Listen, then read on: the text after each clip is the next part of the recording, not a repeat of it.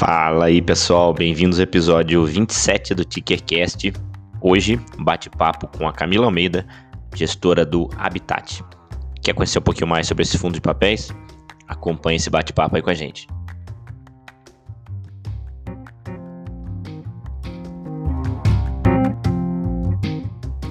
Fala galera, bem-vindos a mais um bate-papo com a gestão aqui no canal do Ticker 11. E hoje eu vou falar com a Camila Almeida, a responsável pela gestão do Habitat. Tudo bem, Camila? Como é que vai você? Tudo bem, Daniela, e você? Obrigada pelo convite, um prazer estar aqui.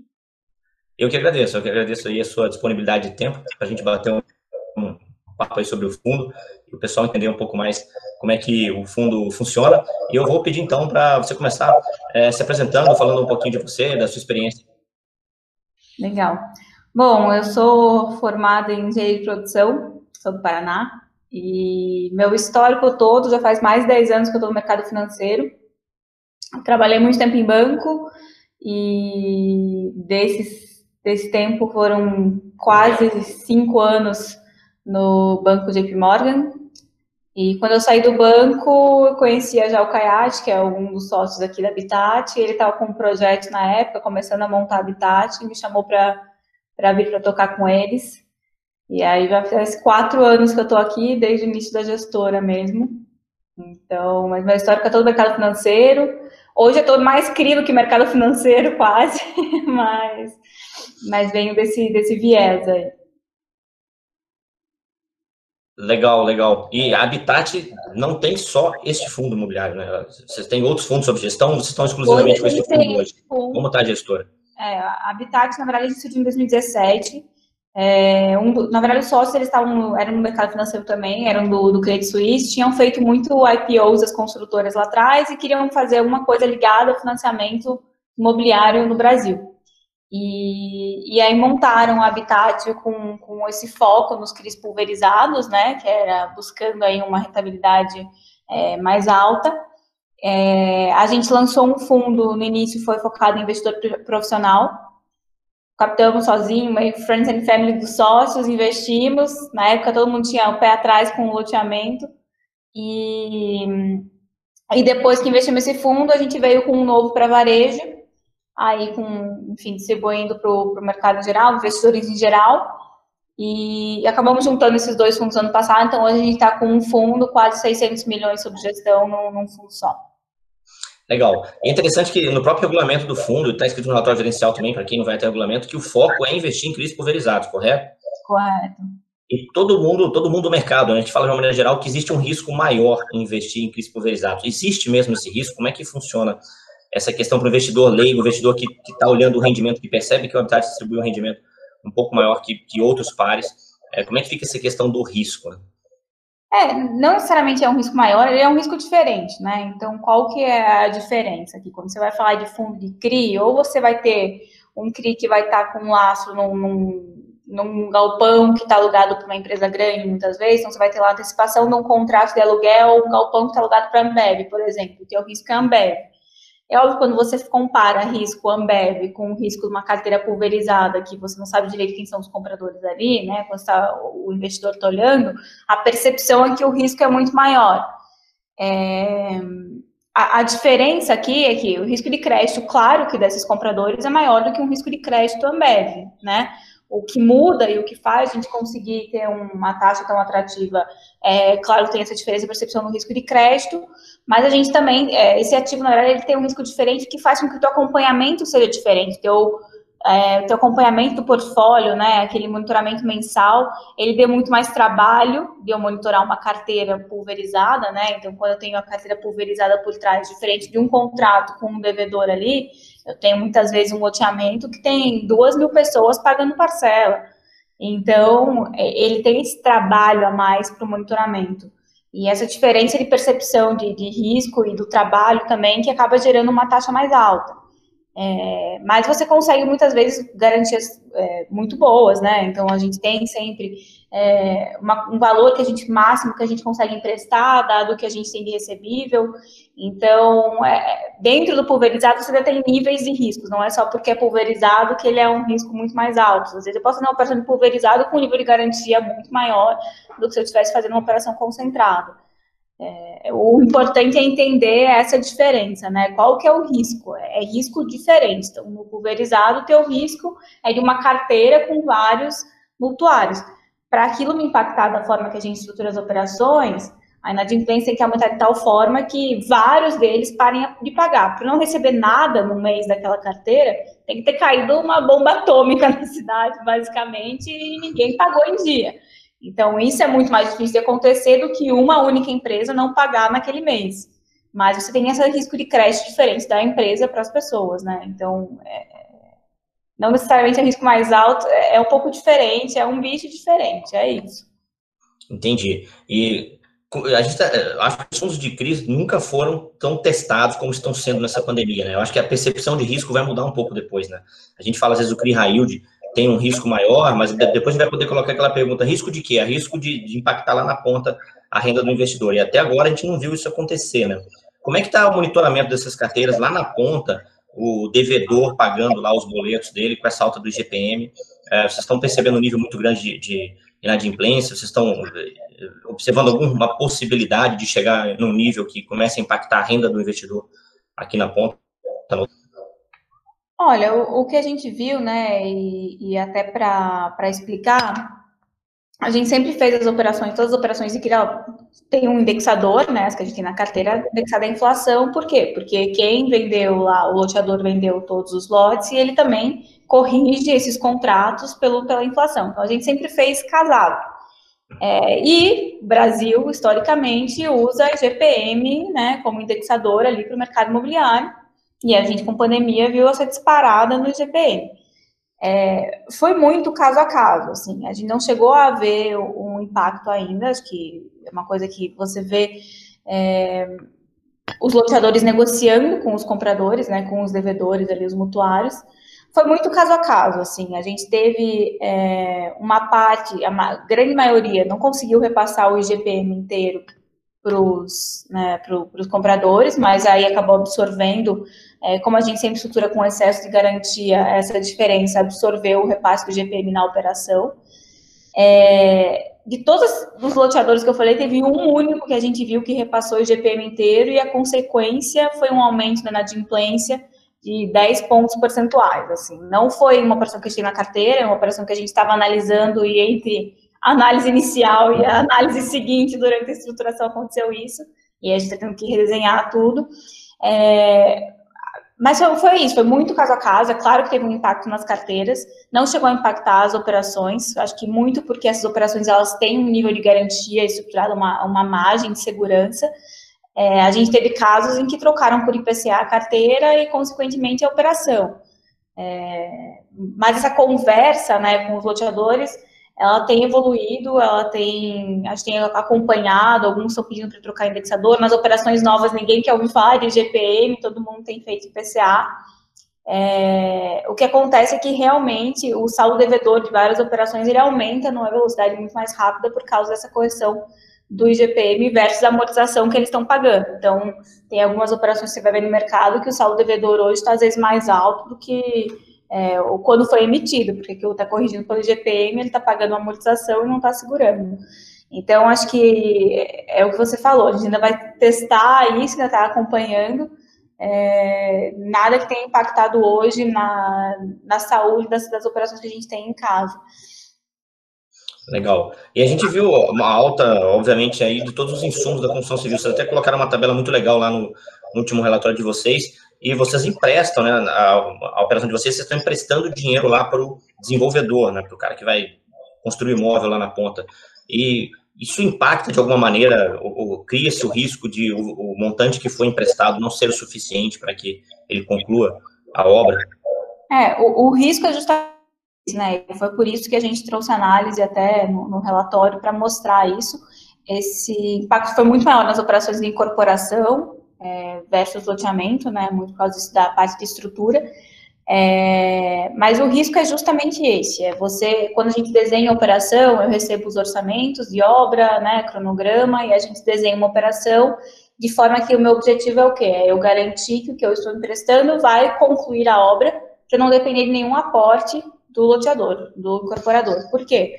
Porque se eu garanto que eu vou entregar a obra, aquilo sendo um projeto bem localizado, tendo demanda na região, aquilo a gente resolve. Então, entregando a obra, ok. Se faltar dinheiro para a obra, aí eu tenho um negócio que está encalhado ali com a obra parada no meio, aí já fica mais complicado. É, então, o risco é justamente esse, a gente não ter segurança de que né, vai garantir a obra. O que, que a gente sempre fez historicamente? Tenta deixar um excesso, então eu nunca vou falar, ele vai me falar que o orçamento dele é 10 milhões, eu não vou fazer a operação e falar, estou te dando 10 milhões para a obra. A gente, claro, trabalhava com uma margem que não era esse nível de margem do aumento de preço que a gente viu recentemente. É, então, para as operações novas, a gente já reviu essa margem, todas as operações novas que deixaram uma margem de segurança maior. É, e aí, para mitigar esse risco desse impacto nas operações que já estão na carteira, né? Então, do que ele não está conseguindo segurar o aumento de preços com o valor que a gente tinha para fundo de obra, acho que tem uma equipe de engenharia interna que está muito próxima de todos os engenheiros de obra dos projetos, é, que tem mantido um controle próximo.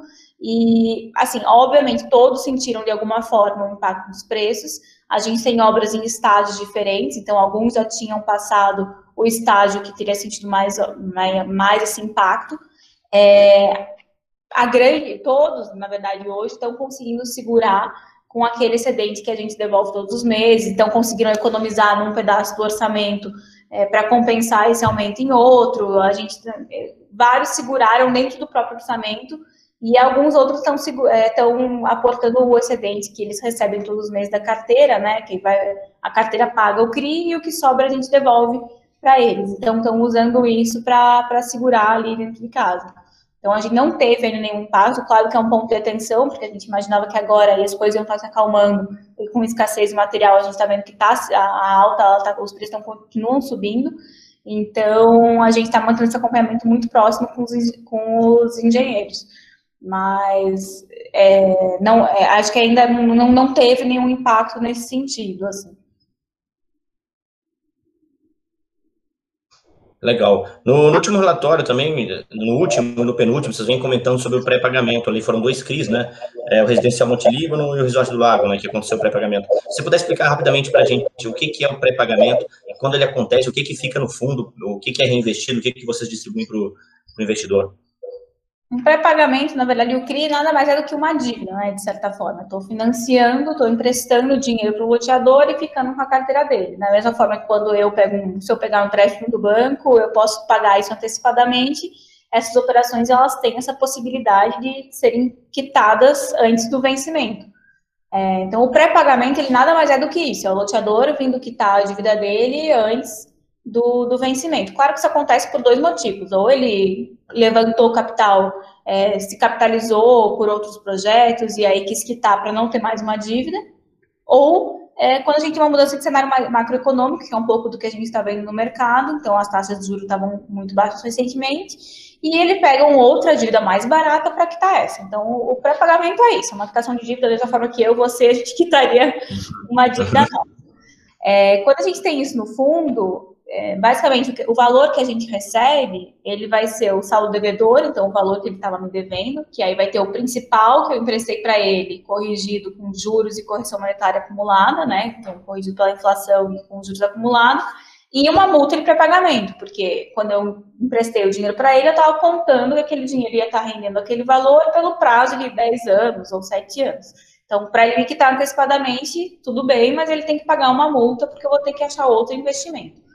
Então, quando eu recebo esses valores, basicamente o principal fica e é reinvestido em outro projeto, a correção monetária, os juros e a multa de pré-pagamento, a gente distribui para o investidor. É, então, assim, a gente tem um impacto no rendimento na, na largada que acaba sendo até positivo porque você tem a multa ali do pré-pagamento. Claro que eu tenho que achar outro ativo para reinvestir e gerar rendimentos nos meses seguintes. Uhum. Legal, então você tem a multa que você pode garantir ali a distribuição, dar uma segurada na distribuição e você tem tempo para alocar o recurso é, em uma outra operação, né? Vocês também comentam que vocês fazem muita a originação dos CRIs, né? Como é que funciona esse processo de originação, explicando é, rapidamente, vocês procuram um empreendedor em campo, ou eles vêm até vocês? Como é que funciona é, esse processo? É, a gente tem uma equipe de originação que é segregada da equipe de gestão é, e foca justamente em trazer ativos para o fundo investir. Como que a gente faz isso? Tem três frentes, né? Uma é, eu tem vários originadores, várias empresas no mercado espalhadas pelo Brasil afora que procuram trazer fazer essa ponte, né, entre o loteador, entre o incorporador e o mercado financeiro, né, o quem vai financiar eles. É, então a gente tem muito relacionamento com essas empresas, está sempre em contato com elas. É, relacionamento com securitizadora, porque também várias securitizadoras já têm ou recebem esse contato, ou já estão estruturando operações. E tem um pouco de originação ativa nossa, que aí é tanto participação em eventos, a gente tem associações do setor, é, hoje a gente já tem mais nome no mercado, então acaba vendo muita coisa direto, é, e cold call também, pegar o telefone e pesquisar a loteadora e sair ligando. Então, a gente faz esse, esse processo, porque é, não cobramos nenhuma taxa por isso, não ganho aqui, ah, originei a operação, coloquei no fundo, ganhei, não é essa a intenção aqui.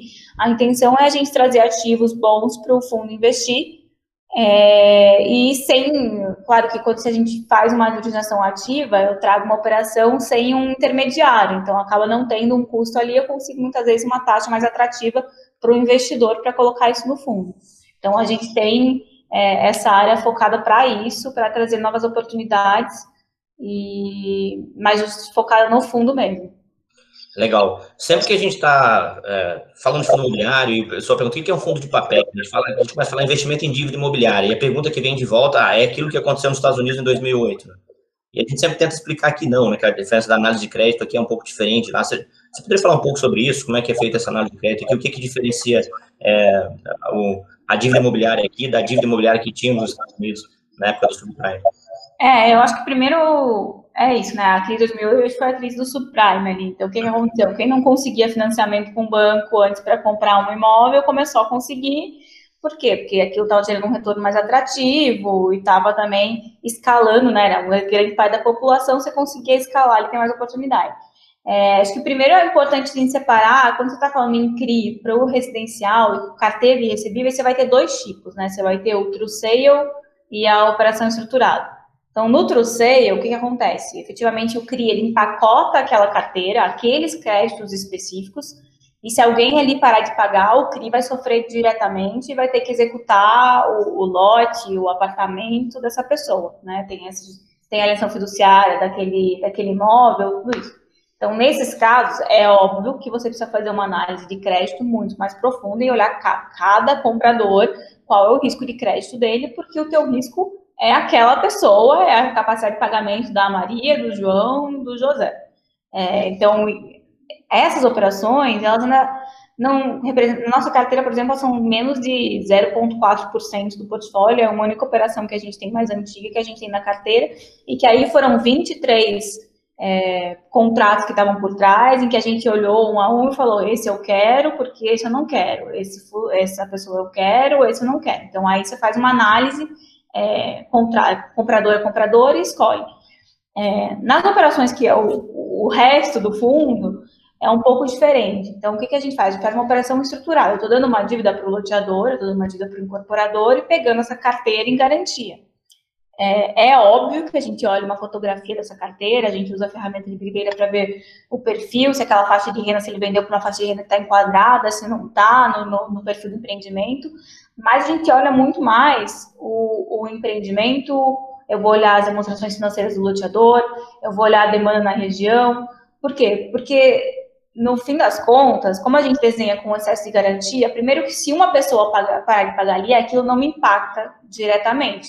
A gente tem uma inadimplência média nas carteiras dos empreendimentos de 13%, 14%, e aquilo não impacta o pagamento da dívida. Por quê? Porque eu peguei a carteira dele, olhei e falei, vou emprestar isso e vou ter esse excesso de garantia. Se a inadimplência aumentar, ela tem que aumentar muito para ela chegar a me impactar. É isso que a gente mostra no nosso relatório, tem a razão do fluxo mensal, ou seja, cai 130 mil na conta, ele tem que me pagar 100 mil, tenho 30% a mais ali caindo, então eu tenho essa margem. É, e por que, que é importante fazer isso em projetos bem localizados, projetos com demanda, projetos com empresas que tenham boa gestão? Porque se destratarem cinco lotes, cinco pessoas falarem, ah, não quero mais aqui, vou destratar. Ele não vai, é, as nossas operações geralmente não têm essa alienação fiduciária lote a lote, porque já falando em lote baixo, médio prazo no Brasil, você tem um custo dessa alienação fiduciária muito alto. Então ele acaba destratando esse cara, por quê? Porque ele vai vender para outra pessoa. Então, para mim, eu vou olhar a figura e eu vou olhar o empreendimento. Porque se cinco pessoas parem de pagar, eu preciso ter certeza do quê? Que vai ter demanda para outras cinco pessoas comprarem é, esses lotes. Então, a análise ela é um pouco diferente. Quando a gente está falando do true sale, aí sim é bem comparado com, comparado com o que aconteceu lá atrás, e a ideia, e o que a gente faz é analisar comprador a comprador. Mas essas operações estruturadas é um pouco diferente. A análise tem que ser muito mais no empreendimento, no projeto, na localização e na figura geral da carteira do que um a um. Legal. E vocês fazem esse acompanhamento das obras, né? agora tirando um pouco essa parte do crédito, falando um pouco local acompanhando para ver se aquelas obras realmente estão desenvolvendo como está sendo informado para vocês. Vocês têm obras aí é, em, vários estados, né? É, imagino que deve dar um, trabalho aí de, de pessoal circulando, com que frequência visitam esses empreendimentos. A gente tem, sempre quando tem obra, eu tenho uma empresa terceirizada que vai fazer a medição mensal, por quê? Porque eu como a gente falou lá atrás, eu estou emprestando dinheiro para a obra e eu só vou dando esse dinheiro conforme ele anda a obra. Eu não te dou ó, 10 milhões, agora você tem para a obra e confio uhum. que ele vai fazendo. Então, eu vou liberando para ele conforme a obra vai evoluindo. Para isso, eu preciso de uma medição mensal que uma empresa terceirizada faz. É, então, a medição em loco por empresa terceirizada, evolução, eu tenho mensalmente um relatório de cada uma das obras, Brasil afora. É, a gente tem também internamente uma equipe de engenharia. Porque não adianta nada eu receber um relatório, é o que eu falei, meu histórico é financeiro. Eu não sei ver se pela foto a estrutura está 15% ou 20% é, medida fiscalmente. Não é o meu forte, então a gente tem uma área focada nisso aqui dentro. É, hoje a gente tem duas pessoas, uma delas foi da Alphaville, muito tempo lidar com cronograma orçamento. Então a ideia é o quê? Essa equipe ela entra desde antes de eu investir num ativo, porque ela vai analisar o orçamento para ver se está adequado, ela vai analisar, às vezes ela vai olhar e falar, o orçamento realmente está meio apertado aqui, então em vez de dar os, colocar os 10% de excesso, nesse caso é melhor você colocar 15%, porque eu acho que pode ser que ele sofra um pouco aqui. Então, ela ajuda tanto nessa análise do cronograma para ver se o valor e o prazo de entregas eles são factíveis, é, quanto depois que a gente liquida, o que é em São Paulo, elas fazem visita em loco mensal, da mesma forma que as empresas de medição. É, o que é fora, aí vai muito caso a caso. A gente sabe as obras que precisam de mais atenção, as obras que são um pouco mais tranquilas, é, mas estão muito próximas com o engenheiro, principalmente nessa fase agora, então, que a gente teve pandemia, algumas obras ficaram paradas um tempo, teve esse impacto. Então, se elas que o prazo está atrasando, por exemplo, elas já cobram esse plano de ação, como que vão né, fazer para correr atrás desse prazo, desse atraso da obra. Então, isso é super importante. Já tive a engenheira aqui uma vez, tinha uma, uma obra lá no Nordeste, na Paraíba, e basicamente o gargalo era que ele não conseguia mais uma pedraria para entregar as pedras para fazer é, as ruas. E aí ela saiu caçando outras pedrarias e falou assim, não, vamos desenhar, desenhando junto mesmo. Então a ideia é ser bem, é, bem ativo, bem próximo dos engenheiros para conseguir é, a gente fala, né, é, é um fundo de dívida, o CRI ele é uma dívida, mas o CRI para nesse tipo de ativo pulverizado é uma dívida de longo prazo em que você está tão interessado no, no, empreendimento ser bem sucedido, na obra ser entregue, quanto o dono daquele negócio. Então, a gente fica bem próximo mesmo por isso. Tá, bem, bem legal. É, todo mês vocês divulgam o, o, patrimônio do fundo, né? Vocês divulgam lá no, no, informe o patrimônio do fundo. E um fundo de papéis, né? Um fundo de CRIs é formado basicamente por CRIs. CRI. Como que é feita essa medição de quanto vale um CRI? Então, o, o responsável, né, por valor, fazer o valor do, do, do patrimônio do fundo e de cada ativo é o administrador. O administrador, né? O administrador vai fazer a marcação a mercado. Essa marcação a mercado é basicamente impactada pela mudança do nível da taxa de juros, do spread do NTNB. É, e aí é um pouquinho do que a gente fala, né? Não para o investidor não pagar ágio, mas para prestar atenção nisso, né? Porque acho que muitas vezes o investidor ele faz a conta e, ah, esse fundo está pagando 1,50, então se eu pagar 150 reais a cota, o meu yield vai ser 1% e tá, nossa, tá lindo. É, mas 10% ao ano e tá lindo.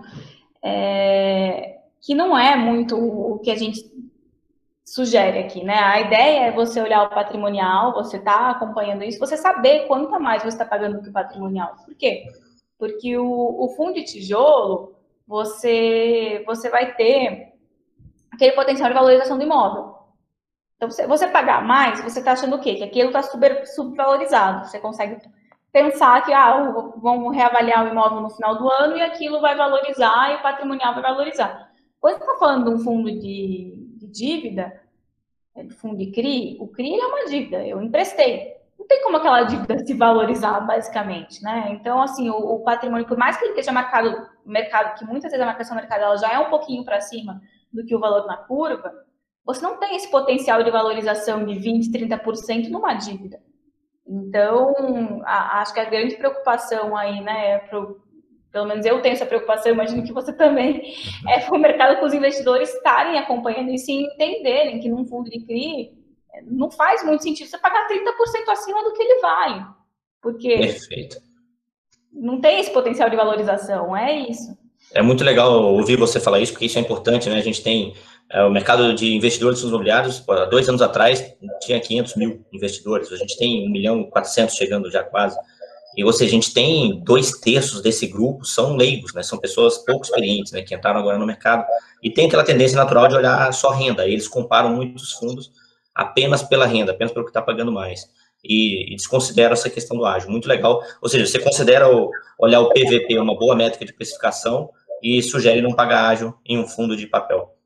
Eu acho que é, é assim, não faz sentido, faz pouco sentido. Da mesma forma que não é a única você olhar uhum. né, o dividend yield, mas é uma das métricas que tem que olhar é, uhum. quando você está pagando mais. E você está ciente que você está pagando mais. Se você achar que faz sentido, não, não Para receber eu. aquele retorno. eu já comprei, entendeu? Não é essa a crítica. É só realmente entender que, que faz Exato. sentido para você e não depois reclamar quando cai a cota, sem entender que você acabou pagando muito a mais. Enfim, a gente teve, né, no começo com a pandemia, aquela marcação para baixo no, no, nas cotas dos fundos e todo mundo desesperado. Então, é, é só entender realmente, estudar nesse sentido o, o, o quanto você está pagando a mais.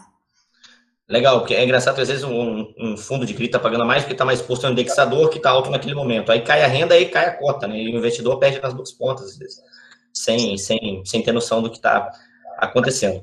É, muito legal, Camila. E para a gente encerrar, queria que você falasse um pouquinho o que a gente pode esperar do fundo agora, velocidade de alocação do que tem em caixa ainda, e se a gente pode esperar mais emissões ainda para esse ano, você acha que tem muita demanda ainda para mais emissões? Como é que vocês veem o, o curto médio prazo do fundo? É, a gente está com um pipeline de até final de agosto de 174 milhões, mais ou menos, né? Que é o que a gente trouxe aí no último relatório. Então, com isso, basicamente, a gente aloca o valor em caixa, reinveste as amortizações que a gente tem nesse período. É óbvio, como qualquer gestora, a ideia e o desejo é a gente crescer o fundo.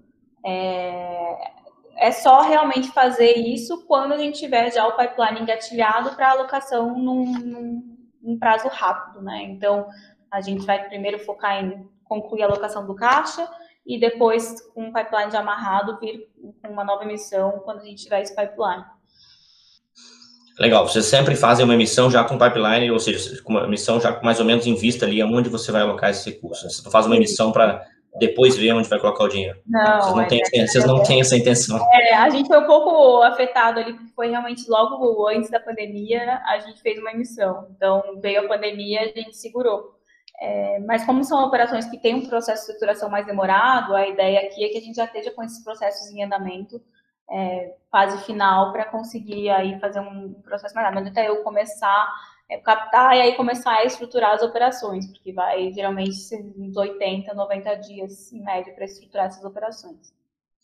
Muito legal, Camila. Queria agradecer a sua presença aqui, é, você ter disponibilizado aí um pouco do seu tempo. Tenho certeza que esse vídeo vai ajudar a esclarecer muitas dúvidas sobre o fundo e fazer com que muita gente conheça o fundo.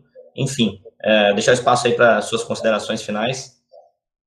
Queria agradecer aí a presença, acho que é super importante esse trabalho que você tem feito de né, trazer os gestores para mais perto do, do, investidor, do público em geral. E, e é isso. Isso aí. Valeu, Camila. Obrigado, pessoal. Até o próximo vídeo, então.